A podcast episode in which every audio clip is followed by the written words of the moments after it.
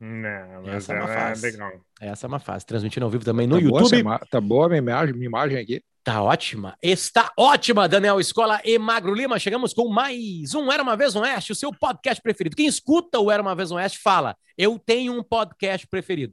A pessoa escuta, ou- ela vai escutar outros podcasts, mas ela vai ter o preferido, e o preferido sempre é o Era Uma Vez no Oeste. Isso é um prazer pra gente. Enfim, as pessoas ficam esperando a opinião do Era Uma Vez no Oeste. Olha que nível nós alcançamos. É. Não, vou esperar os guris do Era Uma Vez no Oeste, não tão guris assim, né? Porque o mais jovem nasceu em 79, é, e sou eu. Ah, ah, o outro nasceu em 79 também, mas nasceu antes. Quantas semanas antes, Marcão? É. Ah, duas, Duas, eu né? acho. É, eu sou 31 de Treze. março. 31 de É. março, é isso aí. Duas quinzeninhas. E o Escola é de 62. né? Não parece, mas é de 62, né? A escola viu tudo. Eu vi, eu, não, não, eu sou de 59, eu vi a 59, Revolução. tu viu a Revolução, exatamente. A Aliás, um dos Revolução. grandes assuntos e mais pedidos na semana pra gente aqui no Era Uma Vez Oeste é sobre Cuba, a gente vai falar sobre Cuba. Mas antes de falar sobre Cuba, a gente fala da nossa grande, grandiosa, espetacular parceira comercial chamada Warren. A Warren não é só uma parceira comercial, ela é um jeito de cuidar bem do seu dinheiro. Né? Já abri aqui o, o site, tem um aplicativo também, é absolutamente fácil, eles têm uma, uma hashtag chamada Hashtag descomplicou para você guardar bem o seu dinheiro, investir o seu dinheiro. Você vai criar objetivos dentro. Meu filho, meu filho número dois, viagem para Paris, né? É, guardar dinheiro para quando a merda, né? Vocês vão colocar ali os objetivos e aí cada objetivo vai ter um estilo teu. Aqui eu vou ser mais arrojado, aqui eu vou ser menos arrojado. Aqui, isso aqui, como eu vou buscar daqui a 30 anos, eu posso ser mais arrojado, porque eu só vou tirar daqui daqui a 30 anos. Vai aprender a economizar para investir, porque investimento não é só um bostaço de uma vez só e guardar lá, né? Não, você vai mensalmente cortando de alguns lugarzinhos para colocar e a Warren vai trabalhar com essa tua grana e a Warren tá com a gente aqui, é só entrar lá para vocês verem o quão simples é, né, é, investir com a Warren, certo? Carteiras organizadas por objetivos, seu dinheiro rende enquanto você faz o que gosta, praticidade digital e atendimento humano, três vezes mais barata que bancos e outras corretoras e por aí vai os caminhos da Warren, gurizada. Como é que vocês estão? Tudo bem? Tudo certo. E aí, Potter? Vai, Marcão? Eu tô bem. Há uma Eu acabei de promessa? perceber uma coisa. Hum. Na live, quem tá vendo vai ver. Eu tô ficando com uma rajada branca na barba. Olha aqui. Não, Marcão, não é tu tá ficando. Desculpa te Não, mas isso. ela tem uma linha, entendeu?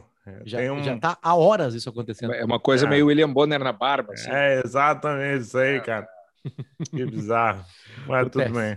Tá É, eu vou contar uma coisa que acontece. quadrinhos, né? A parte É, boa de começar a envelhecer é que tu tá liberado de ser rabugento. Tá liberado. Velho rabugento Olha. e velha rabugento. A coisa mais maravilhosa. A Dercy Gonçalves falava um monte de palavrão, xingava todo mundo, todo mundo. Né? É bom, é bom ser rabugento. Estava lindo.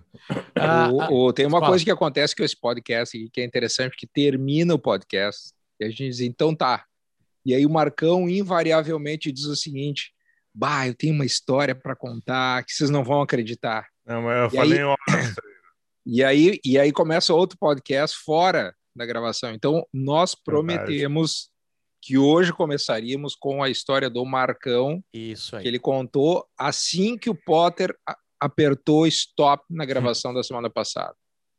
Manda, É que Marcão. tá. Não, é que Scully e Potter falaram de livros que eu tava lendo? Daí acabou a gravação, eu falei, bah, o pior é que eu não posso falar do livro que eu tava lendo, que eu já acabei agora. Porque era uma história muito fascinante, mas ela é de zero interesse geral. É a história mais legal que eu li num ano, talvez em anos. E ele foi um livro escrito para mim um irlandês pegou e escreveu um livro só para mim. Eu não conheço. Olha, não encho os dedos de uma mão. Pessoas que eu conheço que gostariam de ler esse livro, apesar da história ser totalmente fantástica. Por quê? Ela trata do- da minha maior obsessão cultural da minha vida. Eu tenho poucas obsessões culturais tá? Mesmo sendo um nerd. Essa é uma delas. Eu estou há 32 anos acompanhando essa história. E essa história volta até a década de 40. Qual é a história? Pergunta antes. Vocês já ouviram falar de um herói dos quadrinhos chamado Miracle Man? Não. É só de, de, de nome, assim, só de, só de ouvir Muito falar. bem. Qual é a história do Miracle Man, tá? Ele é, um, ah, para mim, é a melhor história em quadrinhos já escrita na história da humanidade. Ela, ele foi escrito por um cara chamado Alan Moore na década de 80. Depois ele foi fazer Watchmen, que muita gente considera esta, assim, a maior história em quadrinhos já escrita. Mas, para mim, na minha opinião, é Miracle Man. Só que Miracle Man não é só uma história em quadrinhos. É o maior embrólio jurídico da, da história. Tá. E um irlandês pegou e escreveu um livro inteiro contando sobre isso.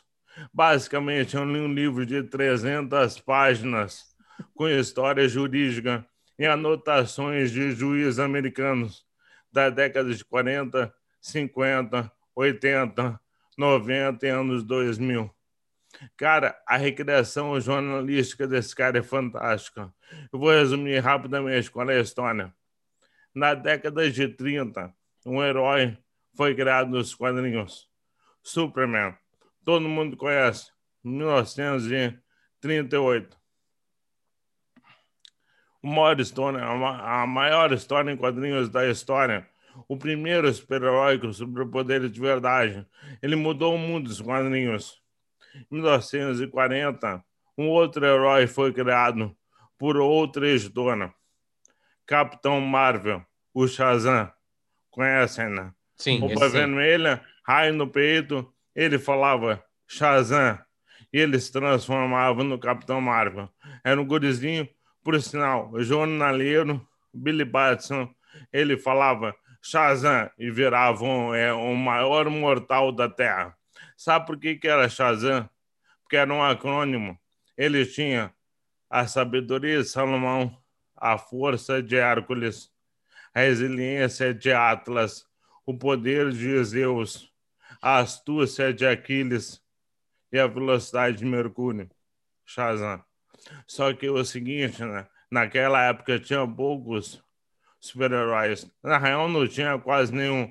Super-Homem era o primeiro.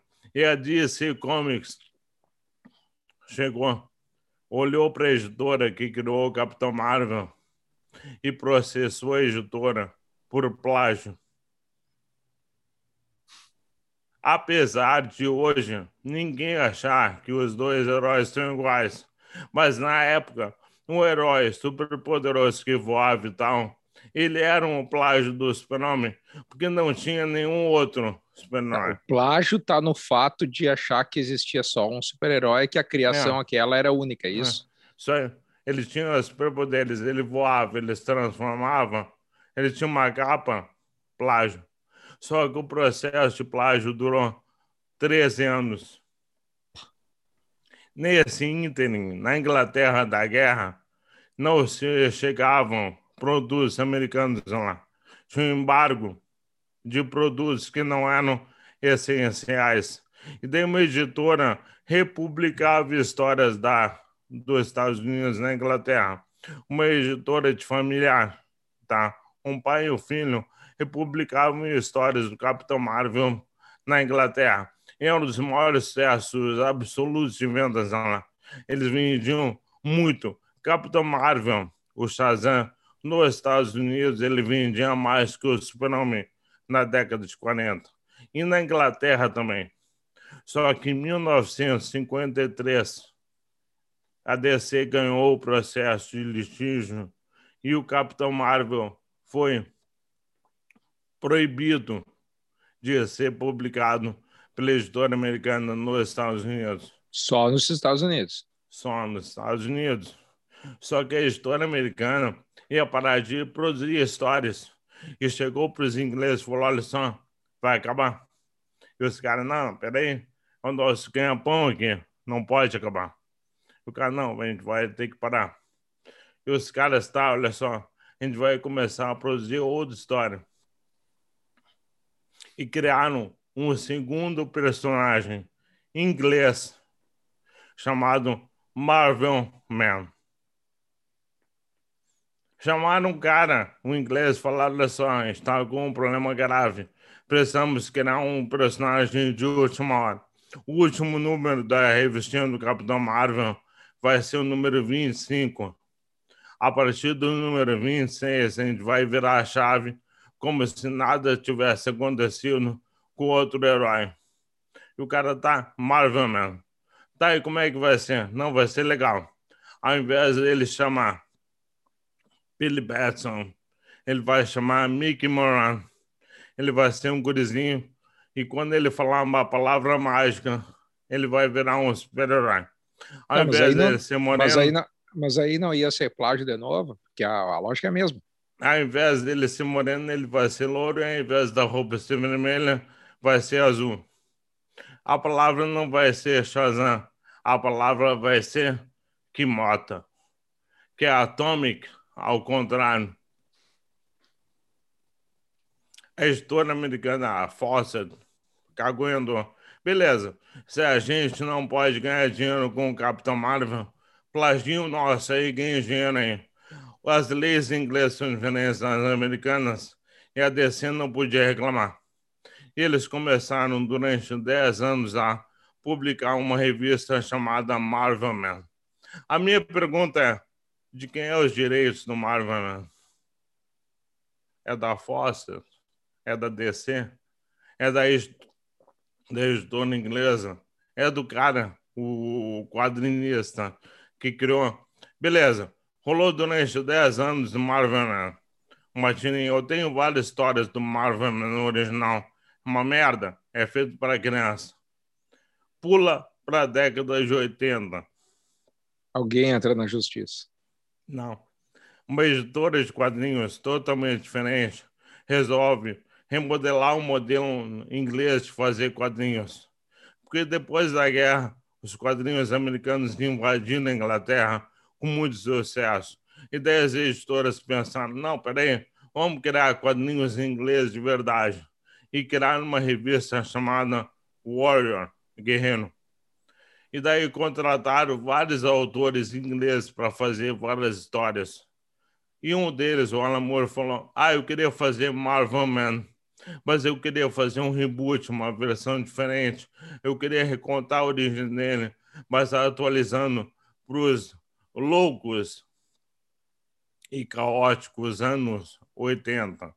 Não aquela época da década de 50, que tudo era legal e feliz. Eu não quero contar a história para criancinha. E ele começou a contar uma história maravilhosa de Marvel Man.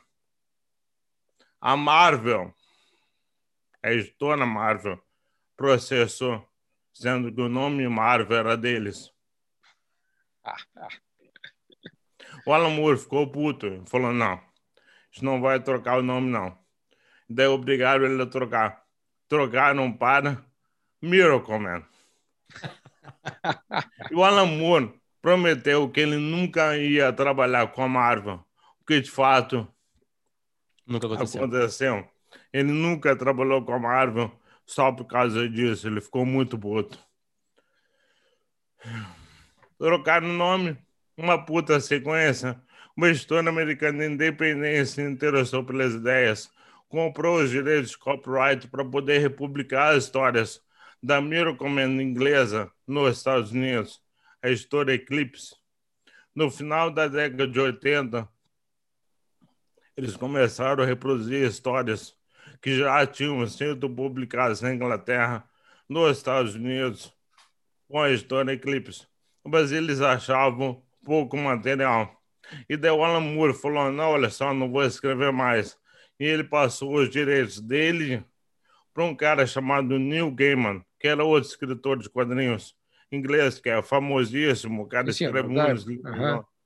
pai sentimental, e falou, ó, toma que o problema é teu. Só que ele avisou. Porém, eu estou te passando um cálice envenenado.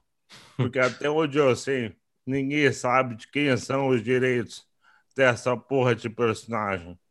Gaiman produziu várias histórias para Eclipse Comics mas no meio das histórias dele, a Eclipse Comics faliu. E o espólio dela foi vendido para um escritor de quadrinhos e publisher completamente pau no cu chamado Todd McFarlane. Todd McFarlane é um, um desenhista de quadrinhos na real que revolucionou a maneira de desenhar Homem-Aranha na década de 90. Na década de 90, eu acho que o Potter vai gostar da história. Os principais desenhistas da Marvel eram gigantes, popstars, eles eram maiores que a Marvel. E a Marvel não pagava dinheiro para eles. Não tinham direitos autorais. E daí eles saíram da Marvel e fundaram uma, uma terceira editora, que hoje é a terceira maior editora americana, que é a Image Comics. Só com ex-desenhistas e escritores, uma cooperativa em que eles teriam os direitos autorais das obras que eles criassem. Viu, escola? E o Tony McFarlane, porém, ele era um pau no cu, porque ele contratou um Neil Gaiman para escrever algumas histórias para ele e não pagou os direitos autorais das criações que o Neil Gaiman fez para a Sacrosanta Cooperativa do Bem que eles tinham criado. E o Neil Gaiman estava muito puto. Quando ele comprou os, o espólio da Eclipse, ele declarou: Birocomendo agora é meu, eu vou publicar. E o Neil Gaiman falou: negativo, negativo. e daí ele pediu ajuda para a Marvel. E a Marvel injetou um caminhão de dinheiro jurídico para o Neil Gaiman entrar na maior batalha jurídica do mundo dos quadrinhos para decidirem de quem eram os direitos autorais do Miracle Man. Se era da editora familiar que publicava Marvel Man na década de 50, se era do escritor original de Marvel Man, que criou todo o conceito na década de 50, se era do Alan Moore, se era do Neil Gaiman, se era da editora inglesa que publicava, ou se era da Eclipse Comics. E, meu... Teve um cara que escreveu um livro sobre isso. É. Livro. E, e ele comprou. Esse ele- livro foi escrito para ti. Aham. É, Como é que se chama não, o livro? Como é que se chama o livro? Entendeu? É, é The Poisoned Chalice. O cálice envenenado é Do? The Extremely Long and Incredibly Complex Story of Marvel Man or Miracle Man. Como Ah, é o é o nome nome dele é um nome irlandês muito bizarro. Eu não tenho o livro aqui, depois eu falo. Não lembro. Tu, tu, tu, tu sentiu o grau É de. Drag Me Like, uma coisa assim. Não, e o mais legal é que ele disse para nós antes, assim, para mim, para escola, assim, ah, mas não vou contar, porque eu acho que não é interessante. Não é, não Tu é. sentiu só a profundidade, profundidade da nerdista do negócio, né? Não, assim, ó, escola, eu tive, eu tive né, né, nesses porões aí, ó, de Mago Lima agora, recentemente, né? É, a- tanto é que a, a família já trata ele como um louco e botou ele no andar de cima. Aí ele tem Isolado. ali, Parado. exatamente separado, assim. E ali estão as Não tem revistas. mais condições de convivência. E na conversa, assim, naturalmente, ele falou assim: Mas eu gosto daqui porque aqui estão os meus quadrinhos. Lá atrás, aquela cadeira que tá aparecendo lá, ó, não aparece tudo, mas mais pra lá tem mais quadrinhos.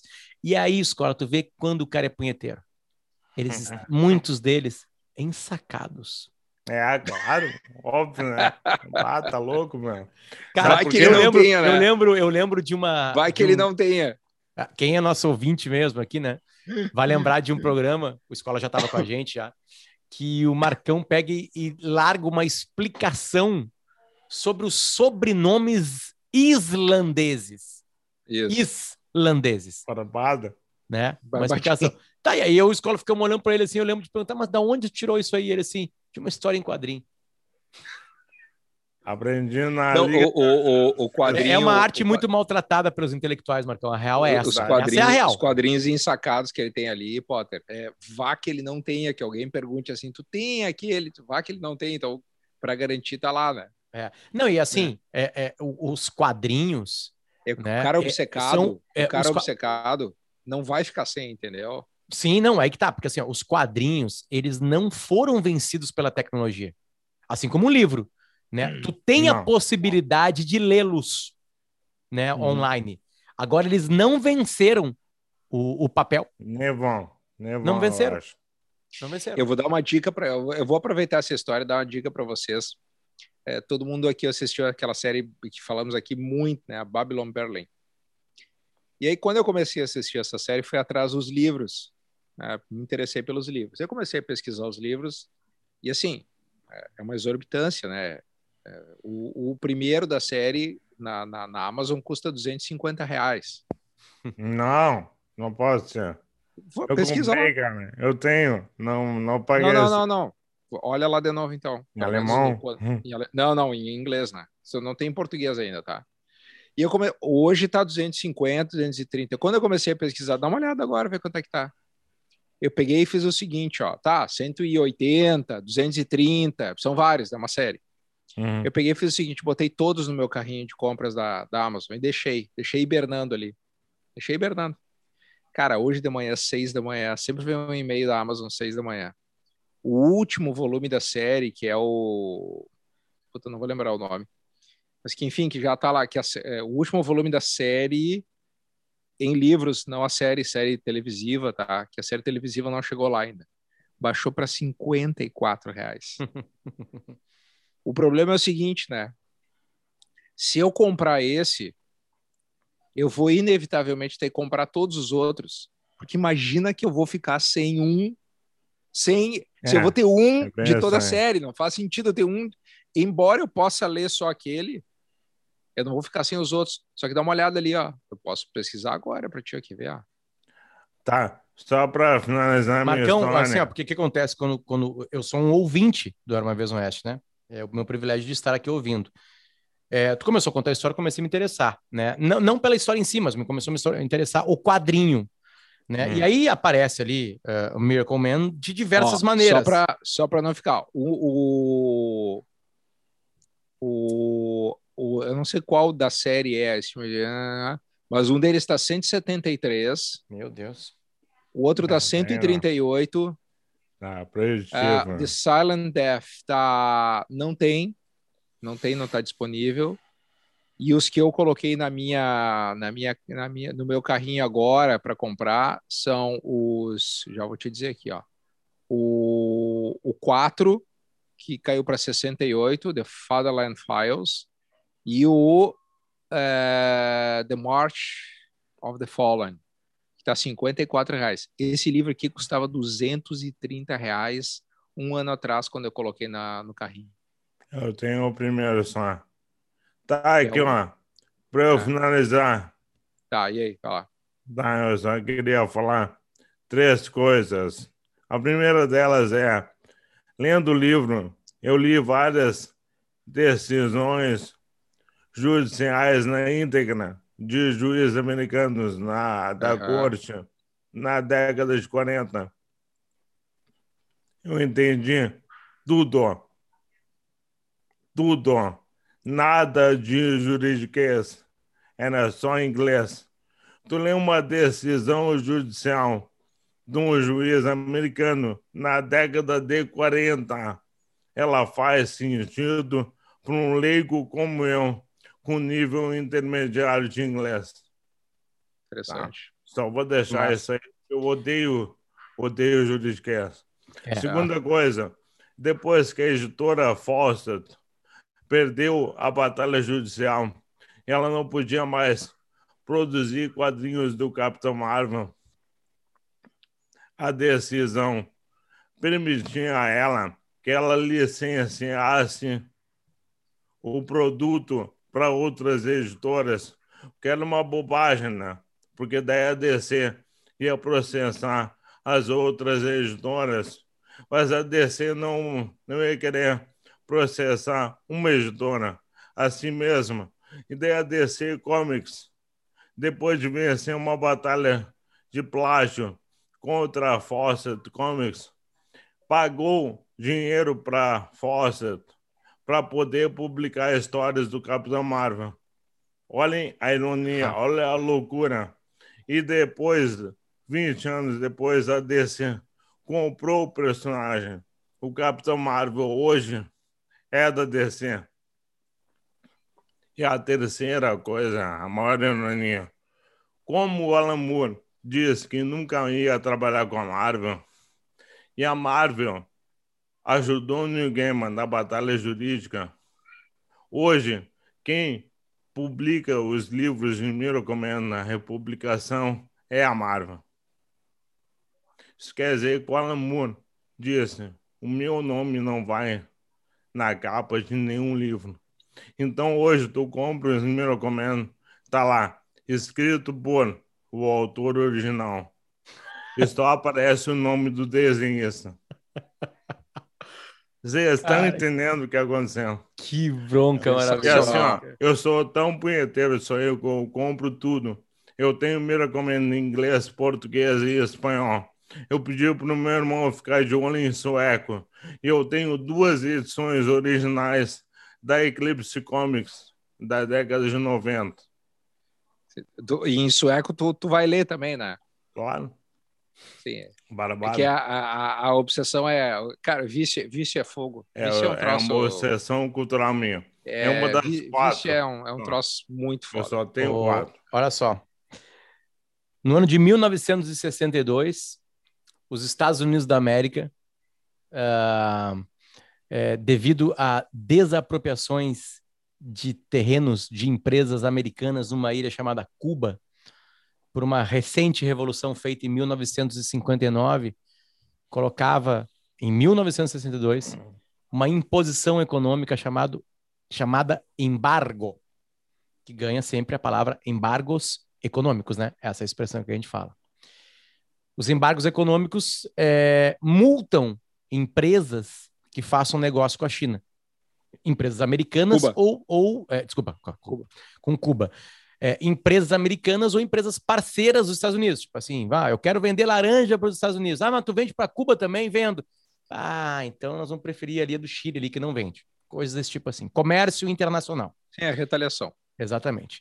De uns tempos para cá, devido às várias crises que Cuba passa, crises humanitárias que Cuba passa, de fome, nesses processos todos, algumas coisas são liberadas, como algum, algumas empresas americanas ou parceiras americanas, né, que fazem negócio com os Estados Unidos e não são americanas, conseguem enviar comida, remédios e algumas outras coisas de primeira necessidade, né?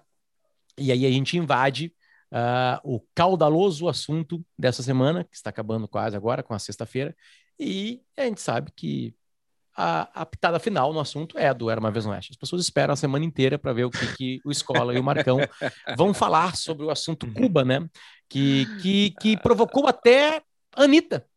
Anitta né, colocou um, uma postagem nos seus stories no Instagram, né, pedindo SOS Cuba, né? Porque tá lá. Uh, aí, o que, que acontece? E é o óbvio sempre que acontece. Nas timelines, gente coloca que uh, Cuba é uma ditadura.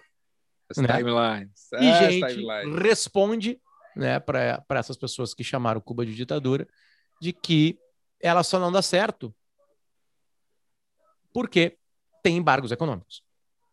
O presidente de Cuba atual disse que as pessoas estão na rua por causa dos embargos econômicos. Os embargos econômicos já foram discutidos na ONU algumas vezes e, e, e foram pedidos para se retirar. Uh, porque é uma coisa que faz muito tempo, imagina, 1962. Eu tenho uma opinião sobre isso, eu vou opinar só um pouquinho, que é porque eu quero ouvir vocês principalmente.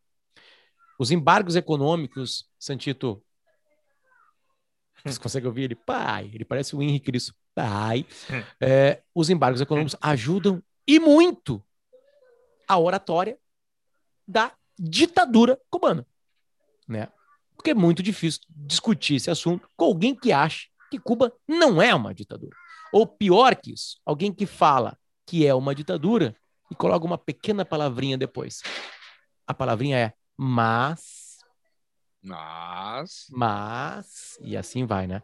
Outra coisa também que eu não acho legal, mas nesse caso vale, é que eu fui para Cuba. Eu fui para Cuba. Ah, então vai para Cuba. Fui. Fui para Cuba e sair dos pontos turísticos e daquela energia absolutamente maravilhosa do, do, do povo cubano. O povo cubano tem uma energia absolutamente maravilhosa. E quando tu sai dos pontos turísticos de Havana e tu vai para o interior do país ou a partes mais pobres de Havana, porque ali na parte turística não é tão pobre assim, aí tu enxerga uma outra Cuba que não é mostrada e não defendida por poucas, poucas pessoas. Então, para mim, os embargos econômicos são filhos da mãe, eles já podiam ter sido retirados, porque a ditadura perderia o último inimigo externo onde ela coloca a culpa para poder existir.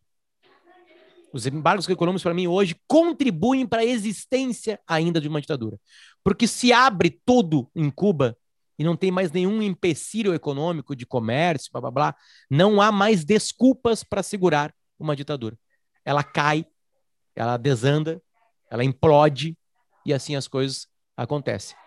Então, hoje, a, a retórica americana e ainda a continuação disso pelos Estados Unidos, na verdade, contribuem para o governo ditatorial cubano e fodem com a população cubana, que sim, né? Por exemplo, agora na pandemia, alguns medicamentos, seringas não entraram, tiveram problemas para entrar, sabe? Então, tipo assim, é, é, é, é, essa ditadura poderia começar a acabar com o fim dos embargos econômicos, porque aí não há mais desculpa, escola e Marcão, né, sobre Cuba. Quero ouvir vocês. Não, Cara, primeiro assim, né? É, pô, é, eu acho que a gente precisaria de um podcast inteiro, assim, para discutir Cuba, né? Mas uh, de forma não, resumida. Não vai acabar, tá? né? Vai, já tá acabando. É, é, é, de repente a gente estenda aqui, porque eu acho que, é. acho que a coisa vai. Não para por aí, tá? É, é, tomara que não pare mesmo. Não, vocês vão ter que fazer em 11 minutos, porque eu tenho que estar no sala de Não, eu quero ah, assim, dizer que não vai acabar agora. O problema é como. Ah, sim, não, pode voltar aqui, não, claro, não, claro, não, claro. Até porque, até porque agora o que vai acabar é o regime. É, em algum momento. É, a questão é a seguinte, cara. Toda ditadura, todo o regime, todo o sistema, um dia ele se esgota. Seja por inanição, seja por desidratação absoluta, seja por uh, estrangulamento, seja por uh, saturação é, o que eu acho que Cuba está vivendo agora é um ponto de inflexão muito importante que começa fundamentalmente por uma coisa que nunca tinha acontecido, que é população na rua. É. Isso nunca tinha acontecido. Essa é a novidade dessa, desse movimento. População insatisfeita, esgotada, insatisfeita com o governo, isso existe há muito tempo população na década de 90, quando ruiu a União Soviética e ela não podia mais financiar a, Cuba, a população morreu de fome, a população miséria, ficou mais miserável ainda. Entendeu? O que está acontecendo agora é uma coisa diferente. A população está indo para a rua. Né? Tá, e ela tá, não só está indo para a rua, como ela está conseguindo mostrar isso para o mundo. Tá? E ao ver pessoas na rua, essas imagens são muito emblemáticas. Resta saber como vai ser essa transição e que e como a ditadura vai reagir. Como é que ela está reagindo agora, prendendo as pessoas, caçando as pessoas, é, botando gente na cadeia, cortando a internet. O que está por trás dessa mais recente insurgência da população, ou essa, essa insurgência, na verdade, é, agora que as pessoas estão conseguindo ir para a rua e mostrar isso para o mundo, porque é graças à internet, graças à era da imagem, está sendo possível fazer isso. Bom, o que está acontecendo?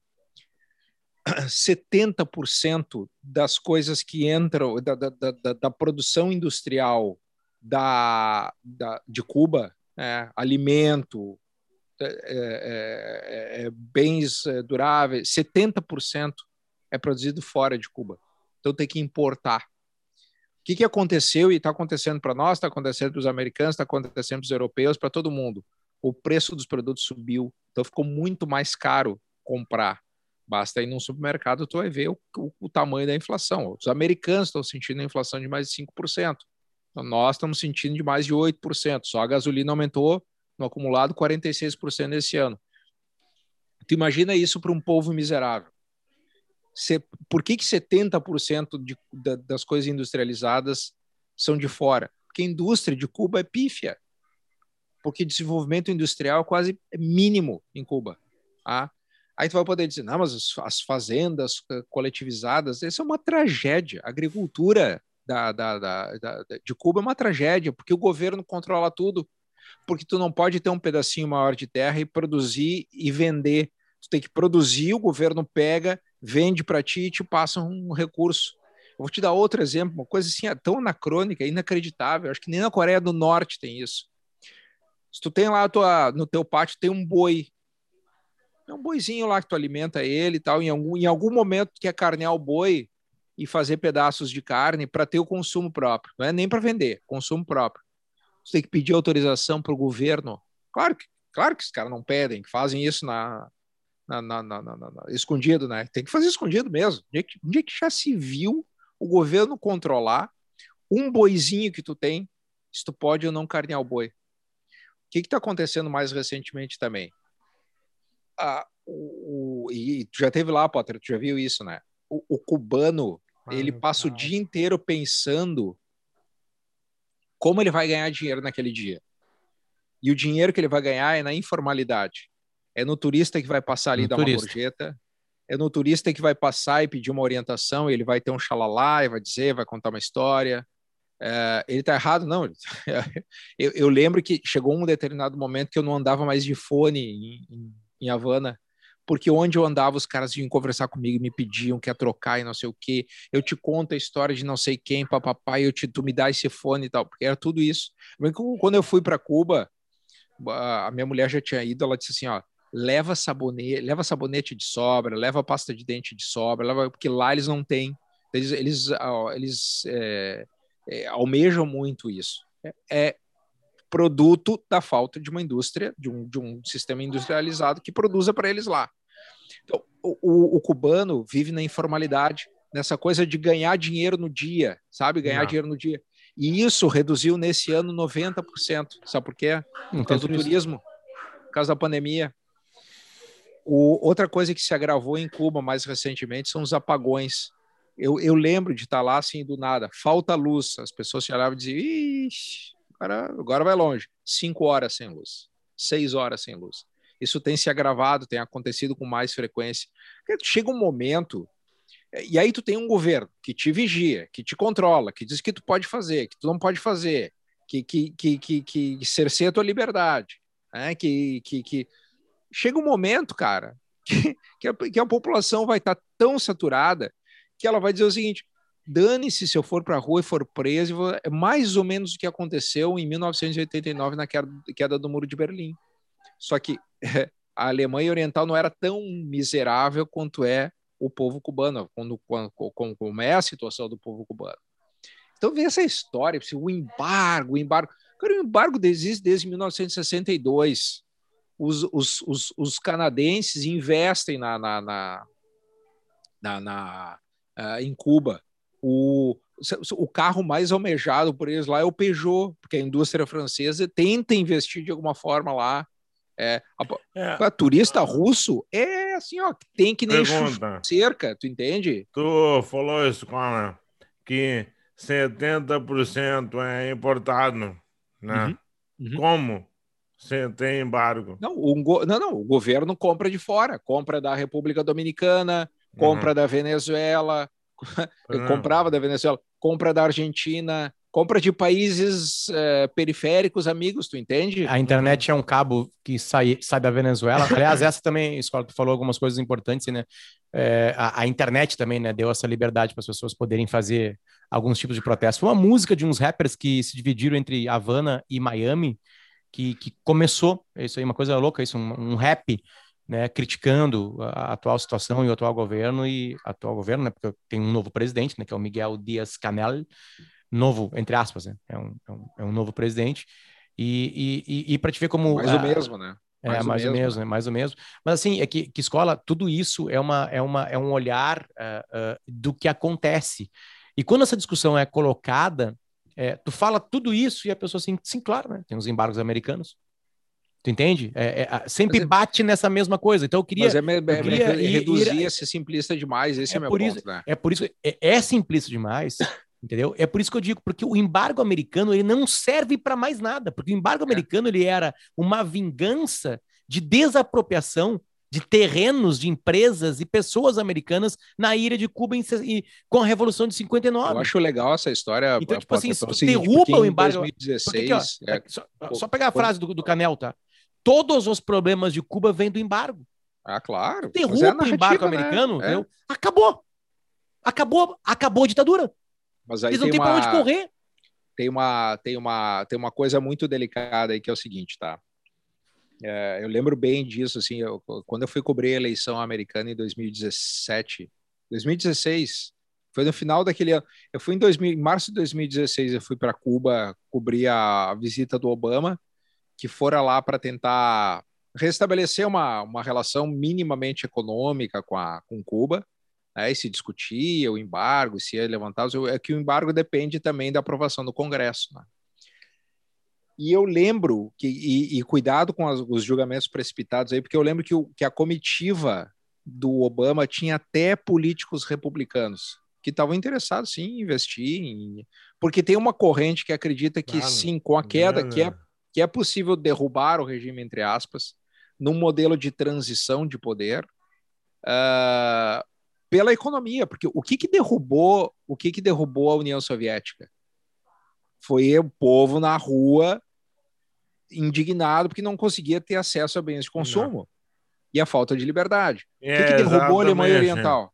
Não, é o que não vai derrubar a China. Quem é, o que, o que não, que não vai derrubar a China. Porque a classe média tem acesso a bens de consumo. Claro. O, o que, que derrubou a Alemanha Oriental? Falta de liberdade. As pessoas olhavam lá do outro lado do muro e diziam: Não, peraí, cara, tu tá louco, cara. Olha a vida que os caras têm lá do outro lado. O, o que, que eu, eu cobri em março e eu vi assim aquela aquela tentativa de aproximação que, não, que acabou não sendo bem sucedida porque trocou o governo, mas ao mesmo tempo na eleição pesou muito, né? na eleição pesou de certa forma os cubanos na Flórida, que tem que, que não podem ouvir falar em presidente que se, se coloca à disposição de ter um mínimo diálogo com o Fidel Castro, com o Raul Castro, com o Miguel Canel, com qualquer um. Eles não podem imaginar, eles não podem conceber que o governo americano possa, em algum momento, estender a mão para o governo cubano. Eles querem é destruição desse regime aí. E isso é um assunto super delicado para qualquer presidente americano. Agora, tomara, assim, só para encerrar, sei que a gente está terminando assim, tomara que seja uma transição tranquila, que, que haja de fato uma transição. O povo cubano não merece isso aí. O povo cubano não merece isso, porque é, o regime ele é tão arraigado, tão enraizado, tão, tão, tão visceral, ele está tão presente na, na, na, na, vida do. Por 60 anos, entendeu? Sabe? É, ele, ele, é, ele é tão parte daquilo. Tu, tu imagina, tu tem duas gerações que não sabem o que é um regime democrático. Tu tem o filho, o pai, talvez o avô, que não, sai, não sabem o que é um regime democrático. É muito triste, cara, muito triste tomar, torcendo aqui como, como jornalista, cidadão, assim, que haja uma transição tranquila, que, que não, não tenha violência, que de fato possa haver, né, possa se instalar uma democracia lá. É, assim, sei que eu estou ah. sendo super otimista, mas puxa vida. Fica aqui o meu apelo, então, escola, porque eu sei que ah. os americanos nos ouvem, né? Que acabe com o último é. grito o último grito. E não vai, infelizmente, tá, Potter? Não, é. não, vai, não, não vai ser simples, tá? Não vai ser Sim, simples. Claro que não. Mas, mas eu, repito que eu disse aqui na, na abertura ainda, assim. Todo regime tem... chega a um fim. Todo regime se esgota. Não existe regime perpétuo, é, perene, que não, que não passe por uma transformação profunda aí. E, e, e, pela situação de absoluta miséria e desespero da população cubana, tomara que aconteça alguma coisa, sabe? Que, que seja pacífica, claro. Né? Escolhe, Marcão, é um prazer sempre nos encontrarmos aqui. Eu quero só encerrar que o, o Fábio Mirim está perguntando para o Marcão se ele conhece o Asterios Polyp. Claro, claro. Tem, Ô, Fábio. É, é, algum lugar aqui. Fábio, tu, tá, tu acha que tu tá falando com quem, cara? Ah, Sabe? Fábio. É. é de um cara que revolucionou os quadrinhos na década de 80, o David Mazzucchelli. Desenhou ah. Batman 1, depois Demolidor Homem Sem Medo. E surtou e sumiu durante mais de uma década. E depois voltou fazendo só o quadrinho independente, só o que ele gosta. Ele edita uma revista chamada Flight, eu acho, que é impossível de encontrar por aí. Tá, Quem parece... quiser mandar, eu agradeço. Não provoca, Fábio. Não entra na jaula. Pare... Parece que o Marcão gosta do assunto, Potter. Aparentemente parece, ele entende. Parece, Aparentemente parece, ele entende. parece que entende hoje, alguma coisa. Hoje foi um dia bem, bem com a cara de Cuba, assim, a gente recebeu só cinco reais no nosso. Ah, ruim. Ah, então, peraí, peraí. É Eu Cook- sei, porque é é o meu Cooks? assunto. Eu Não, peço desculpa, reais. nunca mais eu falo de quase ninguém. Não, mais, contrário. acabou. Contrário. Ah, que contrário. Kenani Leal, nosso thumbnail man, mandou, nosso papai aqui mandou. Valeu, rapaz. Ó, ó, o Maurício Valeu. veio aqui já meteu 5 dólares. Opa! Ah, bom, Bárbara? Ah, assim, E Cooks, será que vem Cooks ou não? Que é a moeda embora. do. Já fomos para R$ coitados 31,48 centavos na finaleira. Ó, a Aline já meteu um real. Né, já aumentamos mais um aqui, certo, gente? Mas nós vamos acabar. A gente não precisa do dinheiro de vocês aqui. Relaxem. Só espalhem um podcast, tá? Ou, ou, ou cuidem bem do seu dinheiro e coloquem na Warren. Invistam na boa. Warren, porque a Warren está com a gente. Como é que escreve Warren? Quem escreve? Quem só escuta a gente? W-A-R-R-E-N. N de Nair. De navio no final. Aí Warren. Tem invasão aqui do estúdio. Tô vendo. Uma invasão linda disso que amado. Valeu, gente. Beijo pra vocês. A gente volta na próxima, na, na- na próxima semana aí, tá? Um beijo pra vocês. Acabo por aqui.